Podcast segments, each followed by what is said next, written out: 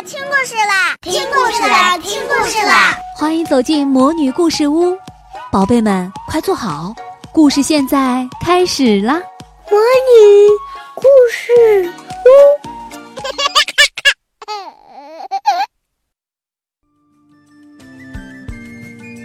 我亲爱的小朋友、大朋友，大家好！鲁大阿姨讲故事，今天我们要说的是《小英雄李记》。李记斩蛇，李记斩蛇。很久很久以前，在一座高高的山上，有一个大大的山洞。山洞里面住着一条大蟒蛇。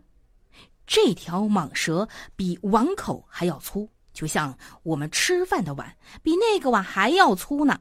啊，它足有两丈长。两丈长有多长啊？六点七米还要多，差不多啊，有三层楼那么高。呃，据说这条蛇经常出来祸害当地的老百姓，还咬死了不少人。附近的百姓人心惶惶，轻易不敢出门走动的。这件事情一传十，十传百，就传到了皇帝老儿的耳朵里。皇帝啊，下令当地的官员，你们要想办法为老百姓除害。可是这些官员非常胆小，根本不敢靠近大蟒蛇一步。他们呢，就找来一个老巫婆做法术，祈求神灵的保佑。而这个可恶的老巫婆给官员出了一个坏主意。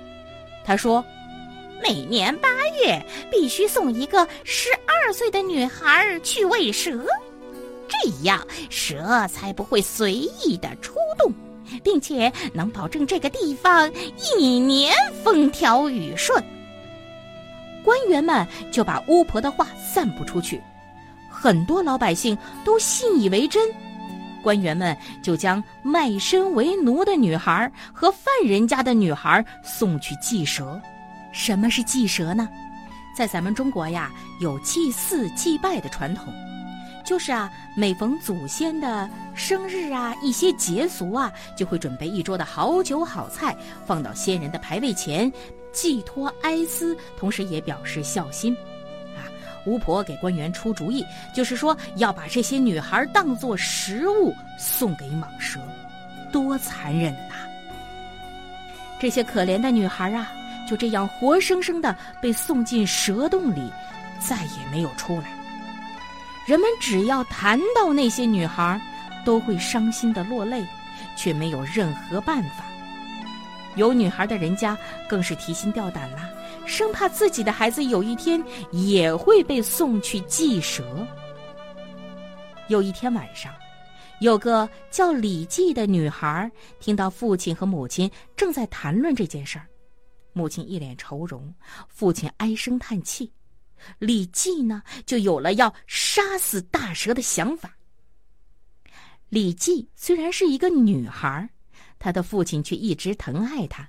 她从小就喜欢舞枪弄棒，练就了一身硬功夫。她的胆子特别大，又很有想法。李记走上前，对他的父母说：“爹娘，你们都不要担心。”你们就让我去祭蛇吧，这样可以换点钱，也算我对你们的一点孝心。你们说好不好？他的父母听到这话，吓得浑身发抖。他的父亲连忙说：“女儿啊，你千万别胡来，这可是性命攸关的大事，不可乱说啊！”母亲更是拼命的摇头，坚决不同意。但是，李记已经下定了决心。第二天一早，他趁着父母熟睡的时候，悄悄地溜出了家门，跑到官府里说明自己的想法。官府的差役们正为没有找到祭蛇的女孩而发愁呢。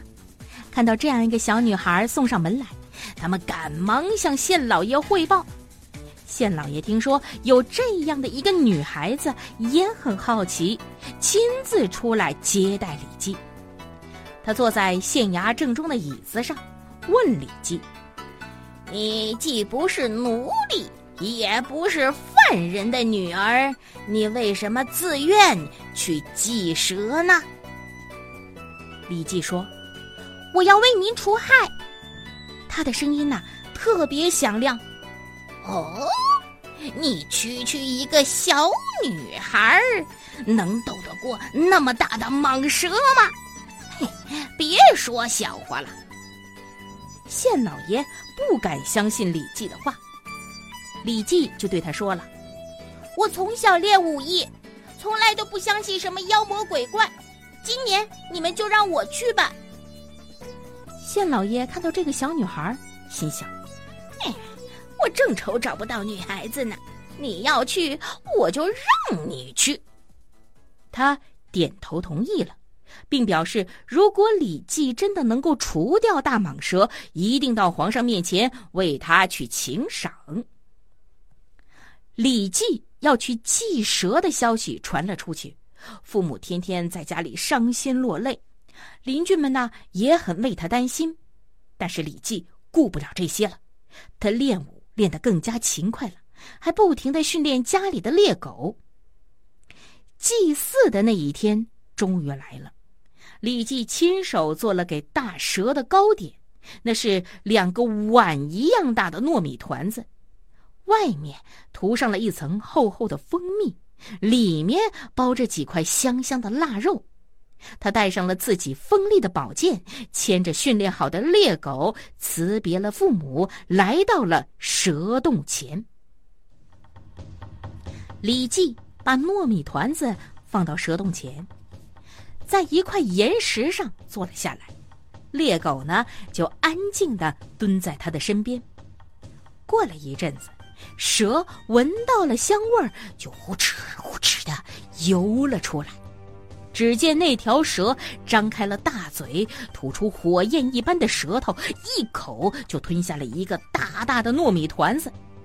蛇扭了扭身子，又向另一个糯米团子伸过头去。就在这时，李记猛地跳了起来，对准蛇头就是重重砍下了一剑。蛇痛得要命，转头向李记扑了过来。这时，猎狗嗖的一声窜了出来，从下面咬住了蛇身。李记趁机拿剑刺向了蛇的一只眼睛，蛇疼痛难忍，只好退回到洞里。李记牵着猎狗追进了洞里。使出浑身的力气与蛇打斗起来，大蛇被他砍了好几剑，只好又窜出洞来。猎狗冲了过去，紧紧咬住它的尾巴不放。李记趁机对准蛇的七寸猛砍几刀。蛇的七寸呐，那可是蛇要命的地方，蛇再也不能动弹了。李记这才擦了擦脸上的汗，开心的带着猎狗回家了。这时，李记的父母正在家里流泪呢。他们以为像其他女孩子一样，他们再也见不到自己心爱的女儿了。当他们看见李记出现在眼前的时候，简直不敢相信，半天才回过神来。一家人十分的高兴。听说李记除掉了大蟒蛇，百姓们都欢呼起来，大街小巷互相的传扬。皇上知道了，他要聘娶李记当自己的妃子，李记没有答应，他要留在父母的身边，练习武艺，耕田织布。皇上见他意志坚决，也没有强求。不过，皇帝下令撤掉了那个送女孩去祭蛇的县老爷，封李记的父亲做了县令。好，我亲爱的小朋友、大朋友。今天的故事就讲完了。本次的故事是选自由亲近母语研究院编著、广西师范大学出版社出版的《中国老故事系列之民间故事二》。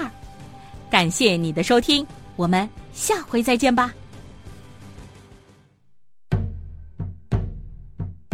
东北西北谁有啥？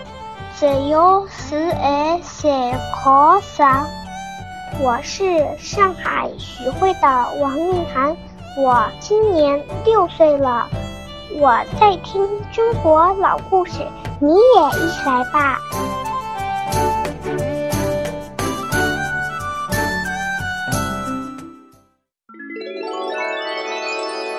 亲爱的小宝贝们，今天的故事就讲到这儿了。想听更多的好故事。欢迎你在微信公众号上搜索“魔女故事屋”，加关注来和我们做朋友。这里有更多的好故事等着你哦。我们下期再见。